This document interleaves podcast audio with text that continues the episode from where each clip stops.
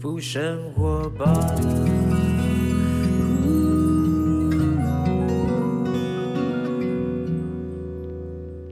时间下午两点多，欢迎来到幸福生活吧，我是空中的 bartender 小马尼子君。到礼拜三了，礼拜三，礼拜三动起来，动起来，动起来！礼拜三在家也要动。啊，我们每个礼拜三呢，就请到跑步学堂的总教练 Jason 呢来跟我们讲哈。虽然疫情笼罩，但是我们一样透过空中呢，透过我们的节目，不断的要告诉大家动起来，动起来，动起来，唔好过呀，每每叮每当啊哈，真的要动起来，因为呢，你你你多一天不动。你就少一天动嘛，不就是这个逻辑吗？那你多一天动，你就可以累积啊，动你就吃，呃，就懂吃懂吃懂吃啊，活啊动啊，活了就要动，对不对？那你要运就要动啊，运动运动运动。所以啊，你看那个潘老师不是出了一个歌吗？见人就是矫情，就是要让他动起来，好不好？那么今天一样啊，要带给大家一些呢，呃，如何为什么要运动？我其实很多时候我我觉得请到。呃，跑步学堂的总教练 Jason，我因为是也是我好朋友，为什么我喜欢跟他聊这些健康有运动有关的健康资讯？因为他其实说实在，他都在跟大家分享是观念。而且那个观念是有立基点的哦，是有医学跟各种学问的根据，然后来分享给大家，不外乎就是到时候告诉大家说，你们真的要动起来，并不是说哦一定得呃干嘛干嘛，或是我们一定要要求你们要加入什么的，没有没有没有，纯粹就分享哦。包括我就是因为呢，在节目当中，然后呢谈到了马拉松，然后在疫情之前，我就真的就去投入马拉松，我是主持人哎。其实我就我就每天就主持我的节目就好啦。我干嘛？因为但是我是主持人，我听到健康资讯，如果我还不去做的话，那不就很奇怪吗？我主持，然后跟你们讲分分享健康，我我感觉都做没搞，那我觉得这样不行啊。所以我特别有在节目当中呢，听到一些有关健康的资讯。我说实在的，我回去马上都跟我太太讲，我们都很喜欢，就马上就进行去试，去去去操练。因为什么？对自己好的事情，你听到了，你不去做，损失的是自己。哦，所以呢，今天请到呢，Jason 要来谈什么？不动的话，哈，如果你不动，如果你真的不想动，就算你是超马的小黄狗，都会变成邻家的小胖狗，哈哈。待会回来，请到 Jason 跟我们分享，不动不动真的很可怕，哎哎，不动就如山。那你知道山通常都不不小，不动不动很大一座山啊！哦，Ladies and gentlemen，以最热情的掌声给我们的 Jason。Hello，小马好，各位空中的听众朋友们，大家好。Jason，这个礼拜要跟大家讲，对 我跟你讲，你这标题下也不错，超马小黄狗，超马小黄狗都可能因为不动的话变成邻居的小胖狗，对不对？哦，所以不动真的是，我觉得不动基本上，如果你底子好，你天生基因好，哎，那也就恭喜你了。但如果你不是，你又不动，基本上呢，我我们只能跟你讲，健康都在远离你啊。对啊，对啊，我今天要讲一个一个有趣的故事啊。好，这个是我我去呃参加一场这个呃林义杰的超马赛，那它是一场这个呃极地环球超马赛。那在二零一五年的时候，那我们从第二站哦，那第二站跑到这个呃第三站，我们花了大概有八个小时左右的时间。那那一天我们总共跑了七十几公里。那那一天跑七十几公里呢，小黄小黄很早就跟着我们一起跑了，你知道它就是一只路边的小狗，然后它就呃看着我们跑，我们一直以为是前一个营地他们呃养的狗，其实也不是，它就跟着我们一路跑。那我们就想说它为什么那么有趣啊？然后就就就跟着我们，然后反正它就跑一跑，就跟我们要点吃的，然后大家就哎。也觉得很有趣，就喂给他吃，就这样跟着我们跑跑跑，从这个台东，然后那一天我们就跑到嘉洛水，跑到嘉洛水那一天跑完了，我们已经到营地了，跑到屏东啦，对，跑到嘉洛水，七十几公里耶，七十几公里，七十二公里，对，然后那小黄嘞，然后他跑到那边呢，他因为后面还有很多选手，对，所以他跑到那边之后呢，又折返，又折返哦，再去。跟到最后一位选手，然后再跟着最后一位选手进到终点。你知道他那天跑几公里吗？他那天总我们算了一下，他跑了九十二公里。等一下，你们会不会集体有幻觉？太过劳累，出现一个小黄狗幻觉。好，那为什么会有这个小黄狗，我们就不知道了。反正就是它跟着大家跑，可见的，狗它都要动，对不对？而而且呢，狗狗狗狗呢跟着大家跑之后，那你说如果不动的话，对，后来因为他跟着我们一路跑哈，跑到隔天我们又跑，隔天我们又跑，跑到这一个呃垦丁青年活动中心是哦，他就一路跟了我们，所以他总共跑了一百多公里。那他跑完之后呢，其实我们觉得他呃就是想说，本来是以为前一个营地呢，想要把他送回去，结果发现不是。所以只好就是呃，大有人就把他带回去台北养。啊，我们想说，哇，这下好啦，那你带回去你就有一只超马狗陪着你跑步啦。哎，结果呢，跟我们想象的完完全全不一样。怎么样不一样呢？等一下，我跟你讲，其实呢，这个其实它在标题面稍微已经有透露了哦。那只超马小黄狗后来是不是到台北之后呢，过得太爽了，变成小胖狗了？那那只小黄狗来，Jason，小黄狗后来怎么了？好啊，因为其实台北的环境，呃，它它是住郊区，其实环境很好啦，它有很多地方可以去。那他也没有把它绑起来，可是呢，你就会发现它开始就不想动了。那为什么？因为它失去了那个动机了。什么动机呢？其实最早最早它跟着我们，其实一开始是好玩嘛。那第二呢，大家会给它吃东西，所以它就会觉得说，哎，我只要跟着你们，又有得玩，又有得吃，那不是很有趣吗？所以它就是这样跟着我们。你别看它一只小黄狗，它没有很大只，腿很短哦，它是短腿的那一种。那时候我们刚带到它的时候，那时候体重已经就小小只的，已经有十六公斤了，非常重，全身都是 muscle。那因为它本身就是部落那附近的狗嘛，也不知道是谁家的，它本来就很壮。可是它来到都市之后，它吃喝穿什么都没有什么呃忧虑了。他就不太想在过去有那种运动的天哪，连狗也有这种天性惰性，我以为只有人，这就是动物性。其实当你没有你没有任何的这个压力，对，呃，诱因和压力的时候，其实你你不会想要去去操练自己。嗯，那。你你为什么想要去操练自己？你一定是有某一些动机存在的。那最原始的动机，当然它就是为了这个生理上的需求嘛。所以小黄狗对它来讲，小黄它是生理一开始是因为生理需求，所以它才会这样子去去动。它还呃，其实它还忍着这么长的距离跟着我们一一起这样子，又有得玩又有得吃，它很开心。可是呢，回到都市之后，养尊处就养尊处优啦。是，茶来伸手，饭来张口。本来是喔喔喔，变成喔喔喔喔，没没有气力了。对，而且他也懂得说，只要去隔壁哦，或因为我们跟主人也很熟啦。他说他他最大的这个能力就是去到隔壁卖一下萌哦，因为在家里我他也会给他这个饮食控制。他，但是他只要去隔壁卖一下萌，装一下可怜，隔壁就会给他更多吃。天哪，好，我们跟他直接直接讲重点了。小黄超马小黄，后来本来是十六公斤的壮硕的一个小黄狗，后来呢，呃，就变二十几公斤。二十几公斤的吃肥狗，对，真的假的？就就变大胖狗了。对，他他他就再也不喜欢运动。真的，他现在现在就是越来越胖就对了。对，那。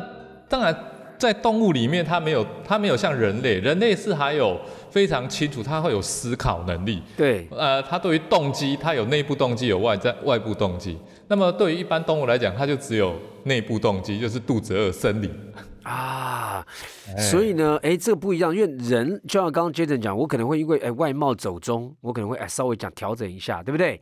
对啊，或者说哎呀去健健康检查看到红字了，哎呀吓一跳了，赶快动一下哈。但是呢，总之不要到那一刻嘛啊，才才开始动。现在呢，就要先有观念，不动的话就会变成小胖狗了啊。其实呢，我刚刚听到小黄狗的故事，我也真的觉得就是因为动机诱因嘛，哈。那其实很多人，包括我在内，我以前开始第一次健身就是疯狂在健身，是因为失恋。很久很久以前，就是你知道失恋都太痛苦了，我也不知道怎么办。我想说，那没办法，我听说唯一能够拯救自己的方法，就把自己过得更好，就是一定要练起来。然后我就要经历那那那个痛苦，就哎，真的，我觉得是对的，因为还好我选择正确的方向。有人是撩了呀。就颓废了，对不对？我们没有哈，所以呢，但是很多人运动，它突然间到一个一个阶段，它会失去了一个持续的动力。嗯嗯嗯嗯。Jason，这个这个是一个什么样的一个关键需要打破的？好，我我现在要跟大家分享一个，就是大家很容易忽略的哈。呃，通常啊，你开始运动就像是你的内部动机，你你是因为要走过失恋的那个感觉，这是你的内部的动机。那外部的动机呢？你也想要让别人看到你哦，过得更好，这是外部动机。那大部分的有些人内部动机是为了减肥。哦，那当然，减肥一是内部动机是为了健康，那外部动机呢是为了要让别人在意，啊，说我的身材这样才叫好。可是呢，这种外部动机呢，有时候呢，它反而是一种在批判自己，他对自己是一个负面的。那如果你刻意太在意别人的眼光了，啊，反而你就会忽略了你真实的内部动机。那在这样子的过程呢，你你你是很容易放弃的，你太太过于批判自己。太过于在意别人的想法，你动不动你走到健身房都是想着别人怎么看你啊，我这么瘦啊，我这么胖啊，我做这个会不会觉得他别人觉得好笑？我做这个训练动作会不会觉得说啊，这个太简单了，人家应该怎么看我？所以你在做什么都都觉得不顺心也不顺遂。那如果你太在意别人的眼光，这个也会让你在整个的训练过程当中得不到乐趣。哎，真的耶！你你真的完全讲到很多人进健身房办了会员卡之后都不敢进去了。为什么？因为因为就会觉得说，哇，我这么弱，然后旁边每个那边呃啊啊啊大重量训练的，然后就觉得好像被人家也没对你怎么样，你就自己就先打退堂鼓了，因为你在乎别人怎么看你。对对，所以那个那个动机哈，自己一定要非常非常清楚，最好你可以拿一张纸哈，把它写下来，你真正的内部动机是什么，外部动机又是什么？然后外部动机，它虽然是有一个 bonus 的一个效果，可是你千万不要一直过于在意这个外部动机，甚至你太在意的话，你你真的就是一直在批判自己，让自己觉得更难受而已。真的，但是我觉得要提醒大家，有些已经练得很好的人，也有外部动机，就动不动就很想要告诉人家知道他很壮。可是我觉得那个外部动机是好的，好不好？是是，对对对，那个外部动机是好的，因为就是有好的体态，你当然可以去展现，而且是可以激励你身旁的朋友讲说：“哎呦，是，哎呦，真的是他，你看他练的，现在感觉到他也太逆龄呢，他现在感觉到怎么比较健康哈？好，这个不管你去了健身房去了几次，然后都失败了哈。”但是我希望呢，大家听完节目之后呢，可以就不要再跑来跑去，就真的好好的认真下来运动哈。好，我们刚刚讲到呢，比较心理层面的，就提醒大家，你真的办会员卡那个当下，你你要非常确认你到底要干嘛。对。哦，你到底要干嘛？然后你进去的时候，我觉得就像马，有没有？你们看到那个马在比赛的时候呢，有些那个比比赛他体态，他那个马眼睛旁边的贴了两块布，就直视前方。嗯。你不要去看别人怎么看你。我觉得这非常非常重要哈，因为你如果一直在乎别人的感受的时候，你就活在别人的眼光当中，你根本没办法做你自己啊。当你解决掉这个问题之后呢，外部动力不要了，你你你不要去理影响，内部动力有了，就说哦，我我现在需要让我自己呢，再一次的把我的体重降下来到一个标准，你可以设定，然后逐步前进哈，然后慢慢去去体验。好，但如果我们这样讲哈，我们再鼓励大家一下。我们如果有成功这两个字，就是说，哎，我们要怎么样才能够说进入到运动的这个状态里面？我们是属于，哎，你已经成功的进入到运动的世界里了。嗯嗯，好，那其实成功有两个妈妈。啊，失败，失败为失败为成功之母，还有成另外，但是呢，成功也是成功之母。哎，这什么意思？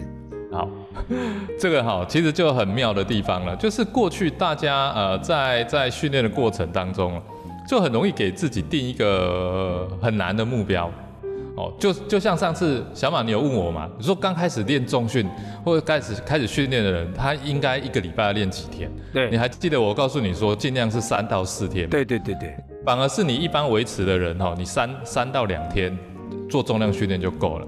但是如果你是刚刚开始，反而要多添一点，嗯，而且呢，你每一次呢给自己设定的目标啊，要非常的少，哦，就是如果你刚刚开始训练啊，你可以先从呃先有开始动起来就好，哦，那开始动起来就是很简单嘛，至少你今天动了，啊，或者是你今天预计哦哑铃哦拿十下，那你就先从十下开始就好了，好，在每一次每一次都能够去完成，因为当你每一次都没办法完成的时候，其实你每一次因为不完成，你就会开始在内心留下一个批判。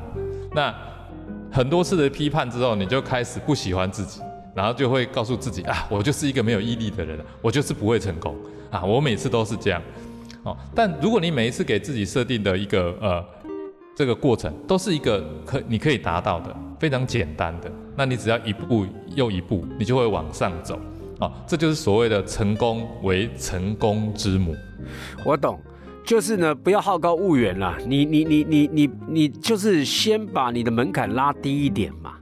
对，你先做了有成效了，你就是第一。这我觉得这个有点像是去赌场，你知道吗？人家有些人，当然我 我我觉得人不要去赌博了，但是你去十赌九输嘛。但你赌博呢，最最容易输是为什么？因为贪嘛。嗯。啊，如果你手气好，你赢一把，你赢了一块钱，你也叫赢啊。你不要觉得你没有赢啊，你赢了你就走了嘛。你总比说哎赢一块钱还要继续赌，然后最后输，然后你就抱抱着失败就走。所以很多我有一个朋友，他的理论是这样，我还接受。我说哎，你这理论相当好。他说我偶尔去赌场里面玩一玩，就是澳门了哈，澳门那种合法。他说我就是观光客，我去那边吃吃喝喝，然后我去的时候，我只要我就给我自己设定一个限限定哈，我不会超过那个。他说我真的是去玩乐的，我只要赢一把牌，我觉得开心。我今天走出这个赌场，就我就是赢的人。我说哎呦，哎你这想法超酷的。他说：“对，所以我每次去澳门，我都赢钱，他没有输过哈。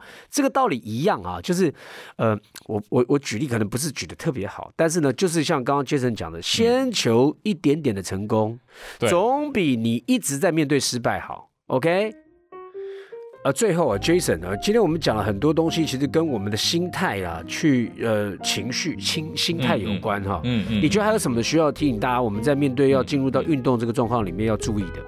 好。那其实我们不不论是呃为自己设定一个目标啊，这个过程其实都是一个呃要面对的挑战。那这个当中我们就要讲到叫做战逃效应。嗯，那战逃效应其实是人类的一个呃保护机制。你要决定战斗或者是逃走，嗯，哦，这个都是由情绪这个系统跟经验来做决定的。那情绪其实跟我们的这个呃运动的这个能力呢？啊，能量输出是有非常大的一个关联性的。当你做出大能量输出的时候，通常你都会呃带动负面的情绪，就好像说你今天要叫你呃进行一个高强度的运动，你就会产生负面情绪。可是当这个运动突然停下来的时候，那它你会得到一个大反差的一个正面情绪。哦，比如说你现在扛了这个大重量，啊，要扛之前或者是要拿之前，就会觉得哇，负面情绪很高，啊，就觉得痛苦。可是当你完成之后一放掉，哇，就觉得好爽。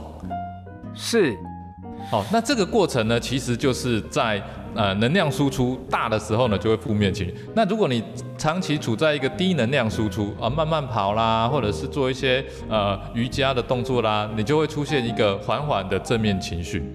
所以说，成功为成功之母呢，就是当你有能力穿越那一个呃大的负面情绪之后呢，你就有了经验。所以，当大能量输出的这个过程当中，你就会形成一个什么？你会知道后面会带来一个大的喜悦。我懂。每一次，每一次往上，每一次，每一次往上。你就会累积这个突破这个呃负面能量的经验，那你也同时怎么样一直在进步？因为我我们想要进步，一定要突破那个负面能量，因为你要挑战一个新的嘛，包包含说你你这一次你想要挑战半马，你上次挑战半马的时候，你其实也是有很大的负面情绪在，因为你也害怕没办法突破，可是你你完成的那一刹那，你是有多么的开心。一个非常极大的正面情绪就会回馈给你，那你就有了这一次的经验了。这个对于你成功为成功之母，就奠定了一个非常重要的一个挑战。下次我再请你，我找你说，我们来跑半马，你会你会害怕吗？你就比较不会害怕，因为你已经曾经突破那一个情绪的关口。对，是。如果一开始你就去挑战全马，然后你你跑得很惨很痛苦，你。以后你对跑步这件事情，你就会很害怕。你说到跑步，你的负面情绪就上来，你没有任何一个好的回忆在。所以，成功为成功之母，它是从情绪面去看的。所以，如果你想要让运动变成你一辈子的朋友，那么请每一次每一次都为自己设定一个可以突破的一个关卡就好了，不要把自己一次就推太远，或者是看着别人的想法，然后呢安在自己的身上，然后想要去突破那一个你做不到，但是又极度痛苦的过程，那么你就不可能把运动变成你一辈子朋友，所以也不会成功。哎，我觉得真的非常非常非常棒啊！我觉得今天 Jason 讲到了一些很重点的，就是因为我觉得一个人呢，如果说我们的心心态态度取决所有一切哈，我们里面没有准备好这样的一个情绪去面对，就我们可就因为他已经把它解解，应该在解剖开来哈，人为什么会放弃？人为什么会就后来不投入运动？有太多的因为自己被自己打败了，所以呢，宁可把目标放的不要那么。那么的好高骛远哈，你就是把目标拉近一点点，一段一段的，就像爬楼梯一样，一格一格往上的攀爬哈。你终究有一天你会尝到那个你从来没有想过说哇，我居然已经可以爬到这么高的地方了。而且呢，那个果实你回头看是一点一点累积出来，绝对不是一步登天的哈。所以我觉得做每一件事情也都一样。再次谢谢 Jason 今天跟我们分享，我们希望大家在投入运动的世界里面呢，不只是找到好的心态，也可以坚持下去，然后在过程当中享受那一份运动过后的成就感，那个喜乐。OK，好，谢谢 Jason。